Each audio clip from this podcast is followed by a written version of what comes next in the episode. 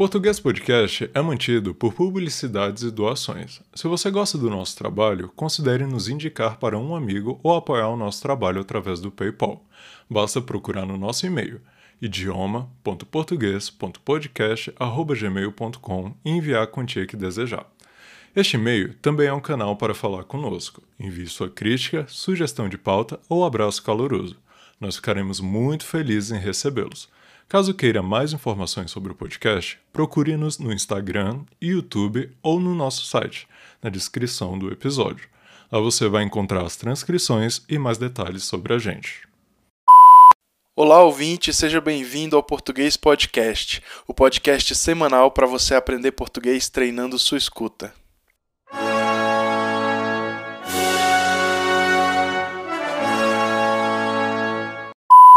Episódio 36 Expressões formais em português. As expressões formais são usadas por todas as pessoas das mais diversas classes. O que muda é a situação na qual elas vão usar. Pode-se usar expressões formais tanto na língua escrita quanto falada. Usa-se em situações onde se quer demonstrar respeito ou situações que exijam do falante a observância da norma culta da língua. Então, primeiro vamos falar sobre o que é formal e o que não é formal. A linguagem formal indica uma boa educação e também respeito com quem se fala. Ela exige do falante que ele tenha conhecimento da norma culta e das regras gramaticais da língua. É usada em situações oficiais, festas de gala, documentos, etc. Ou seja, o que determina se a linguagem formal deve ser usada ou não é o contexto.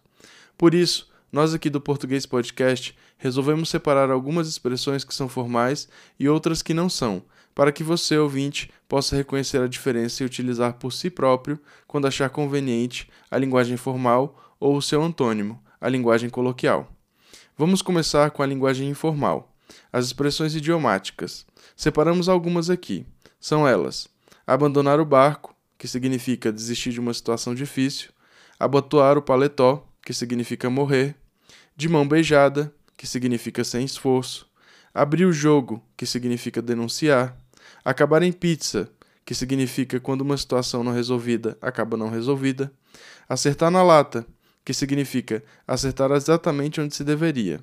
Adoçar a boca, conseguir um favor por meio de elogios.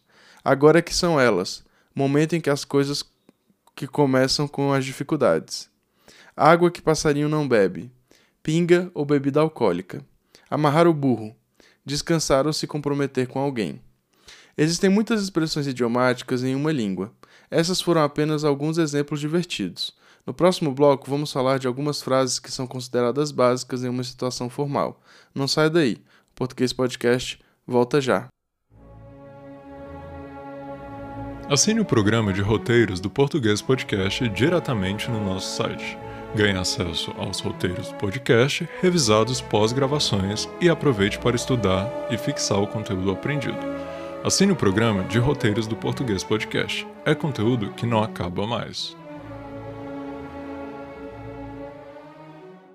Voltamos, ouvinte. Obrigado por nos esperar. Inclusive, obrigado é uma palavra que se usa em uma situação formal. Quando eu estou agradecido, eu digo obrigado, mas fique atento. Obrigado varia conforme o gênero da pessoa que fala. Se eu fosse uma mulher, eu deveria dizer obrigada, mas como eu sou homem, eu digo obrigado. Vamos a mais expressões.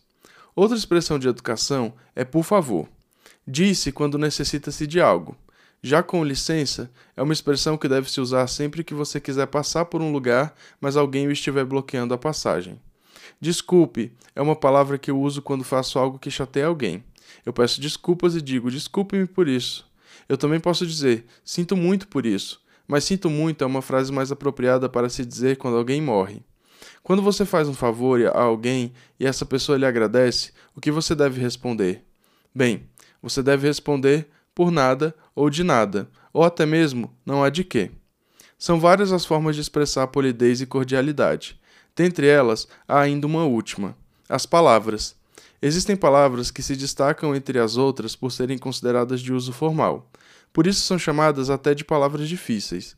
Nós trouxemos alguns exemplos aqui. Vamos a eles?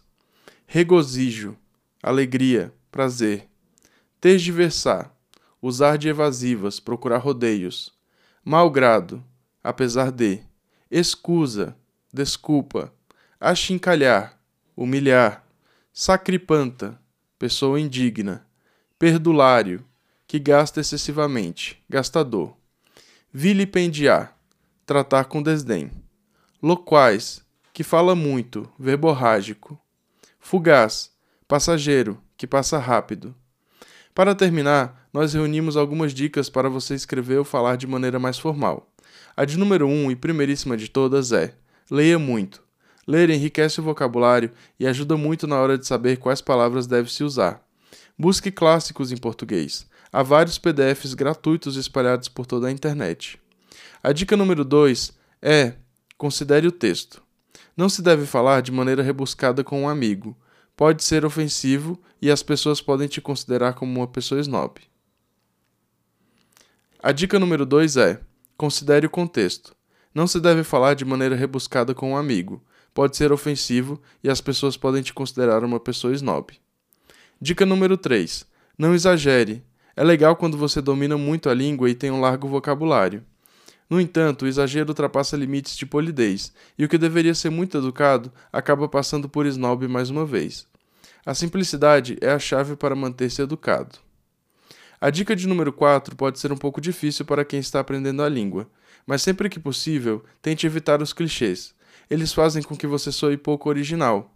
Infelizmente, é pelos clichês que costumamos ter nosso primeiro contato com uma língua. Então tente ser parcimonioso e fuja sempre que for possível.